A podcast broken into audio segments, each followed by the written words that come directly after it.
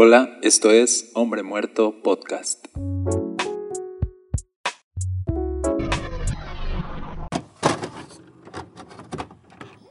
How many roads must a man walk down before you call him a man?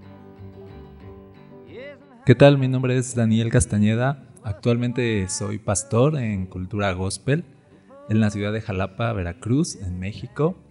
Y hoy estoy bien emocionado de poder iniciar una serie de episodios que he titulado Los pastores también lloran. Estaré sacando un episodio cada semana. Vas a poder seguirlos desde Spotify, desde Apple Podcast, Google Podcast o en nuestro canal de YouTube Hombre Muerto Podcast. También puedes visitar la página directamente que es www.deadmanwalking.mx y ahí vamos a estar subiendo los episodios también.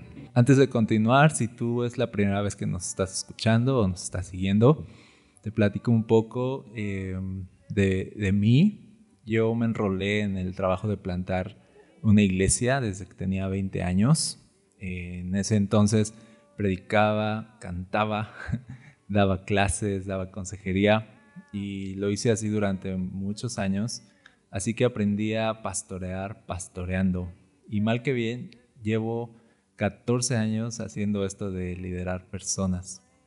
La plantación de iglesia en la que pastoreo actualmente tiene 5 años. Estamos cumpliendo este, este julio de 2020, estaremos cumpliendo 5 años de haber iniciado. Es una plantación que iniciamos pues prácticamente de cero, con un pequeño grupo de personas en un cuarto muy pequeño y francamente sigo aprendiendo acerca de cómo se hace esto de ser pastor de, una iglesia. Entonces, ¿por qué esta serie de episodios de los pastores también lloran? Dios puso en mi corazón el poder hablar con franqueza del ministerio pastoral. Sin embargo, estos episodios no van a ir dirigidos solamente a pastores, sino también a miembros de iglesias que tienen un pastor en su vida. Y mi deseo es que juntos podamos conocer lo que vive un pastor detrás de cámaras y tengamos una percepción más completa de este rol, a veces tan incomprendido. Y bueno, yo tengo el deseo de ser tan abierto, tan franco como me sea posible, porque creo que ya es hora de que la iglesia sepa que el tipo que se para a predicar cada domingo también es humano y también lloran, ¿ok? Los pastores también lloran, los pastores también fallan, los pastores también se desaniman, los pastores también se sienten solos, los pastores son personas normales. Y hay en el medio cristiano un concepto equivocado de que el pastor es de otro molde y esta manera de pensar creo que es culpa de la iglesia y culpa del pastor mismo. La iglesia, por un lado, necesita dejar de idealizar al pastor y tener expectativas irreales de su persona. Y el pastor también, por su lado, no debe permitir que se le pongan expectativas tan altas y trate de llenarlas con apariencias. Si eres pastor y me estás escuchando, te diré algo. ¿Quieres que la gente te trate como persona normal y deje de idealizarte? Ok, deja de aparentar que eres más de lo que en verdad eres. Te pregunto esto, ¿la iglesia te ha visto ser real? Y en lo personal, yo prefiero tener problemas por ser real que tener problemas por ser hipócrita. Prefiero que me juzguen por ser demasiado normal. A decir verdad, si algo, si he tenido problemas de que me han criticado, siempre es por la vía de que puedo ser demasiado normal. Eh, yo prefiero eso. Porque han visto cómo a veces la gente se comporta de manera extraña cuando el pastor entra a la habitación. De pronto todo se pone más rígido y las personas dejan de ser ellos mismos. ¿Saben por qué? Porque el pastor ha dejado de ser él mismo para convertirse en aquello que se espera de él. Entonces, tú compórtate como no eres y cuando entres a una habitación, la gente se comportará como no es. Y es un círculo vicioso. O sea, la iglesia espera a un pastor solemne e irreal y el pastor intenta llenar esa expectativa con falsedad. Y listo, tienes la receta perfecta para un desastre. El pastor irreal será un pastor sin amigos reales, será un pastor solitario y eso es un peligro y eso es algo que si Dios me da su gracia, yo quiero evitarte. A ti que eres pastor, ayudarte con estos episodios y alertar a la iglesia a que cambiemos nuestra perspectiva de lo que es un pastor y aprendamos a relacionarnos de manera correcta con estas personas que nos están sirviendo semana a semana. ¿Sabes? Es lo que me ha dolido profundamente y creo que esa fue la razón por la cual Dios puso en mi corazón estos episodios, esta serie. Y lo que me ha dolido es ver a pastores suicidándose. Y cuando yo me entero de que un pastor se suicidó, que otro pastor se suicidó, de verdad es la es de las noticias que pueden deprimirme durante todo un día. O sea, de verdad me pone muy mal, me pega muchísimo. Lloro, lo lamento tanto y me hago tantas preguntas y digo, ¿qué es lo que pudieron haber estado pasando? ¿Qué cosas no dijeron? ¿Qué cosas se callaron? Ojalá pudiera entender, ojalá pudiera eh, oh, haber estado ahí, eh, haber estado cerca. Y entiendo que la depresión también puede ser clínica, pero aún así, el pastorado es uno de los roles de liderazgo más difíciles que hay. De hecho, hace no mucho tiempo la revista Forbes sacó un listado de las nueve posiciones de liderazgo más difíciles en el mundo. En el lugar número uno de más difícil está el stay home parent, ¿no? El, el papá, la mamá que se quedan en casa con los niños y se la rifan ahí, ¿no? Los que se dedican a ese liderazgo, dice, dice este estudio, eso es el liderazgo más difícil. Y sí, estoy de acuerdo. Sí, respect para todos los que hacen eso. En el número 9, por ejemplo, está el CEO de una empresa, el director de una empresa, como una posición bastante complicada de liderazgo. Y en medio, en el número 5, eh, ponen a los pastores. Y en la entrevista que hacen a un pastor de una iglesia, eh, eh, habla de por qué es difícil y dice este pastor, porque eh, eres examinado y criticado de arriba a abajo, de proa a popa. Trabajas para un jefe invisible y perfecto y se supone que debes dirigir a un grupo de voluntarios hacia su futuro en Dios. Es como pastorear gatos, pero es más difícil. Entonces, de los retos que un pastor carga es el reto de tener toda la atención sobre su persona. Y esto es, va en dos vías, o sea, tienes toda la atención y entonces a veces eres la persona más amada en tu iglesia, pero también puedes llegar a ser la persona más criticada en tu iglesia. Entonces, bueno, para comenzar esta serie de episodios, hoy solo quiero darte como una introducción, eh, hablarte de un panorama básico del ministerio de un pastor y voy a tomar como ejemplo uno de los pastores en la Biblia que más admiro y es, no es Jesús, digamos que, que más admiro después de Jesús, y es Moisés. Wow, o sea, qué tipo Moisés. La verdad, lo admiro y lo compadezco. Porque se la rifó, o sea, Moisés de verdad entregó eh, la mitad de su vida, sus años, su fuerza, entregó de verdad y sacrificó demasiado por un pueblo que Dios lo mandó a liberar de la esclavitud para introducirlos a una tierra prometida. Fue una tarea que prácticamente demandó que Moisés dejara todo. Moisés fue llamado por Dios, tú sabes, desde una zarza ardiente tuvo ese encuentro con Dios que lo hizo renunciar a una vida acomodada para ir a una encomienda muy complicada. Y eso es lo primero que quiero decirte acerca de tu pastor si eres miembro de una iglesia. Eh, tu pastor es pastor no porque quiso, sino porque Dios lo llamó, ¿sí? Eh, está ahí porque Dios tuvo un encuentro con Dios. Y, de verdad, nadie se anima a ser pastor si no tiene un encuentro con Dios real. Porque de verdad, eh, imagínate Moisés, o sea, está casado, tiene trabajo, eh, ya, o sea, a lo mejor su vida no era gran cosa, no lo sé, pero él estaba bien. Y de pronto ve una zarza ardiendo y ahí se acabó todo, o sea, su vida se acabó y, desde ese momento su vida se trató de los demás. Nunca más su vida se trató de él mismo.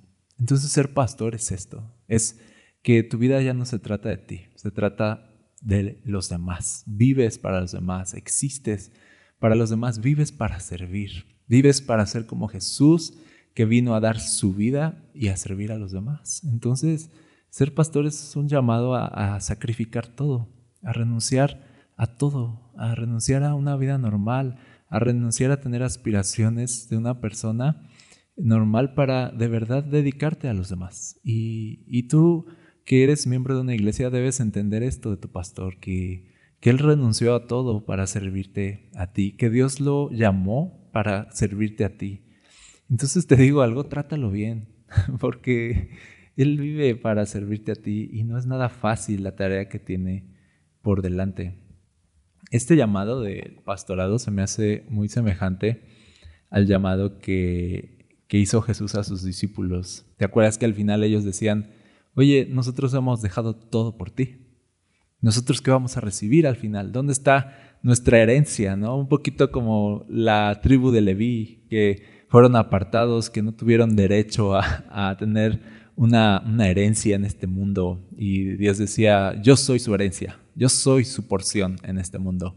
Entonces, así los discípulos fueron apartados. Jesús les dice, ven, sígueme, renuncia a todo. Y entonces un día le preguntan los discípulos a Jesús, oye, ¿y nosotros qué vamos a recibir al final? Y Jesús les dice algo bien padre, la verdad. No les dice así de, ah, pues este, aguántense o no, sino les dice, ustedes van a recibir cien veces más en este mundo. O sea, 100 veces más de lo que han perdido o 100 veces más de lo que han sacrificado en este mundo y después la vida eterna. Y es por eso que a veces los pastores de verdad brillan, o sea, de verdad tú los ves bendecidos, los ves personas de 100 veces más, ¿no? O sea, parece que tienen así eh, toda la bendición y todo el favor de Dios y el favor de todos, y sí, pero lo que no ves es que detrás de esas recompensas que tiene la vida de un pastor hay muchos sacrificios el pastor ganó mucho porque perdió mucho también. Entonces es por eso que la tarea pastoral luce atractiva desde afuera, o sea, luce atractiva eh, superficialmente. Tú ves a veces la tarea pastoral y ves los reflectores sobre el pastor y la bendición de Dios sobre su vida y todo esto. y muchos quieren ser pastores por eso, porque ven las recompensas, pero no ven el sacrificio y no ven lo que hay detrás. ¿Tú crees que cuando terminamos la predicación del domingo, o sea, nos sentimos súper contentos de tener toda la atención de la gente, que todos nos quieran saludar y abrazar? Y sí, es muy satisfactorio, claro que lo disfrutamos, pero bien sabemos que cuando las luces se apagan y todos se van y llegamos a casa, la mayoría de los pastores llegamos a tener una depresión post reunión y es un fenómeno que yo sé que le sucede a varios, ya, o sea, es un consenso. Unos dicen que le sucede el mero domingo, otros dicen que le sucede el lunes. No lo sé, a algunos no les sucede tanto, a algunos les sucede a veces, pero sí sucede. Sí, este, esta depresión post-reunión, que de verdad eh, te sientes el peor del mundo. O sea, el domingo o sea, recibes alabanza, recibes eh, felicitaciones, la gente da gracias a Dios por ti, o sea, es demasiado. O sea, y de pronto estás eh, hasta arriba y al otro día estás hasta abajo. O sea, eh, se los digo en serio, te sientes el peor del mundo. Piensas que tu predicación fue muy mala. Te sientes extraviado, sientes que no sabes por qué estás haciendo lo que estás haciendo. Es un asunto extraño. Y después de años y años de ser pastor, esta es mi conclusión con respecto a esta depresión. Creo que Dios permite estos episodios para depurarnos del orgullo, porque recibir tanta atención no es bueno para el corazón débil. Entonces Dios nos fortalece con episodios así en los que te encuentras débil y dependiente de su espíritu, y eso te lleva a buscarlo más. Es como que Dios dice, mira, está padre toda esta atención, pero ese no debe ser tu alimento. Yo soy tu alimento. Búscame a mí, no busques la atención. No dejes que la aceptación de los demás sea tu alegría, que solo mi aceptación sea tu alegría. Entonces, fíjate, eh, tu pastor de verdad es una persona que fue apartada por Dios para servirte a ti y que además todo el tiempo, semana a semana, está siendo procesada por Dios porque necesita Dios procesarnos para liberarnos del orgullo de tener tanta atención sobre nosotros. Y está bien, porque al final no podemos vivir de la aceptación de los demás. Al final, el único que debe ser nuestra alegría y nuestro gozo es Jesús. Sabernos aceptados por Dios debe ser todo para nosotros. Entonces llega el lunes y entonces Dios nos depura. Y Dios nos dice, ok, eh, despójate de todo eso, eso no es tu alimento, renuncia a eso y vamos a la siguiente semana. Y por eso cada semana a veces tu pastor va a llegar con un buen mensaje. ¿Sabes por qué? Porque fue procesado por Dios de una manera eh, profunda y Dios lo está haciendo más como Él. Entonces, eh, no es nada más eh, el tipo que se para ahí a predicar, no es nada más como que estudió mucho o, o que estaba allí en su casa un día y entonces Dios le empezó a decir las frases que iba a decir. O sea, no es tan fácil como que estás en tu vida diaria y te dice Dios, eh, hijo mío, he aquí tienes la predicación de este domingo, apunta, por favor.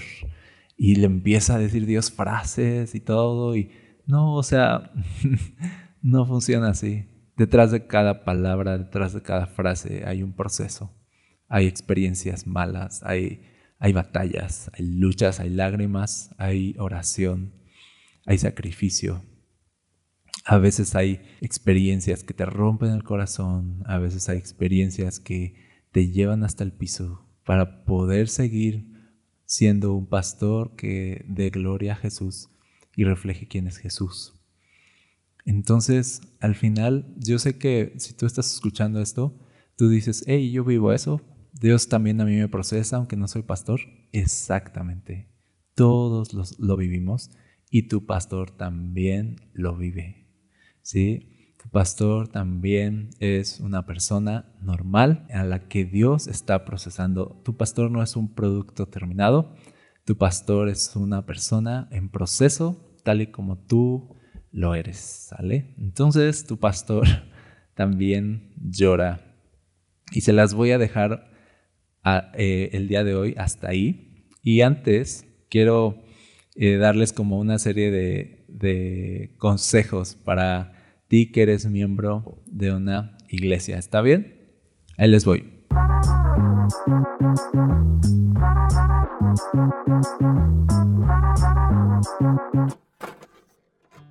¿Qué cosas un pastor agradece? Como pastores agradecemos tu cariño, tu colaboración en el servicio, Gracias por no dejarnos solos en la batalla. Gracias por confiar en el liderazgo que Dios nos confirió. Gracias por ser parte y hacer parte a otros.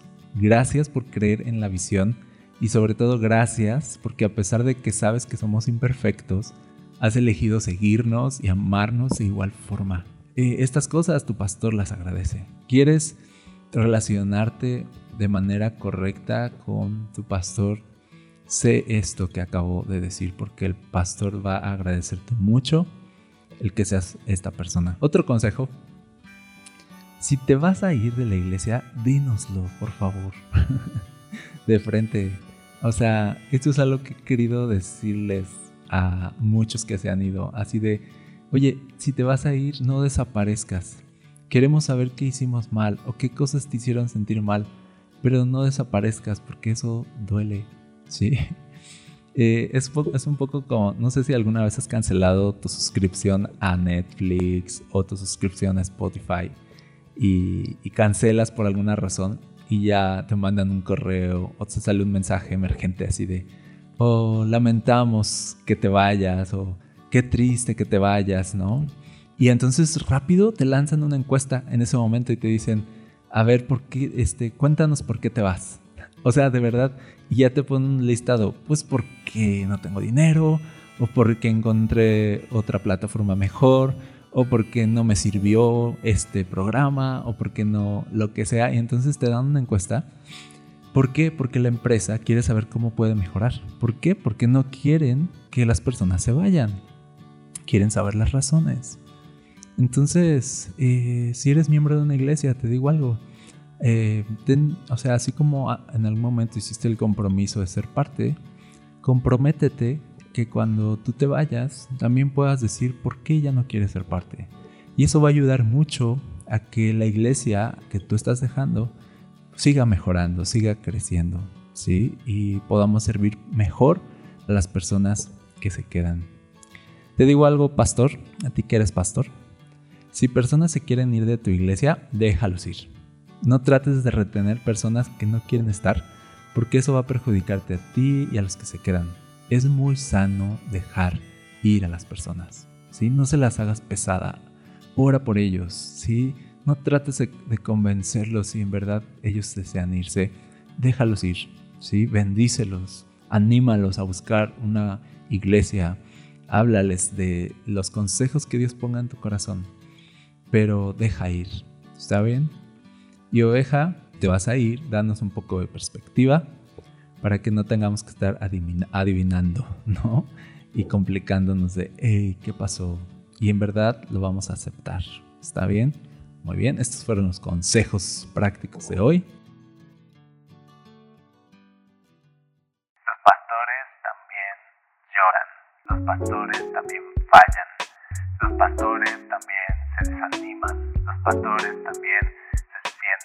Solos. Los pastores son personas normales, normales, normales. Te doy muchas gracias por escuchar este episodio. Eh, si tienes alguna pregunta que quieras hacerme, eh, puedes escribirme a través de nuestras redes sociales. Encuéntrame en Instagram como Daniel Castañeda es arroba dancastae. Nos vemos la siguiente semana. Gracias por escuchar.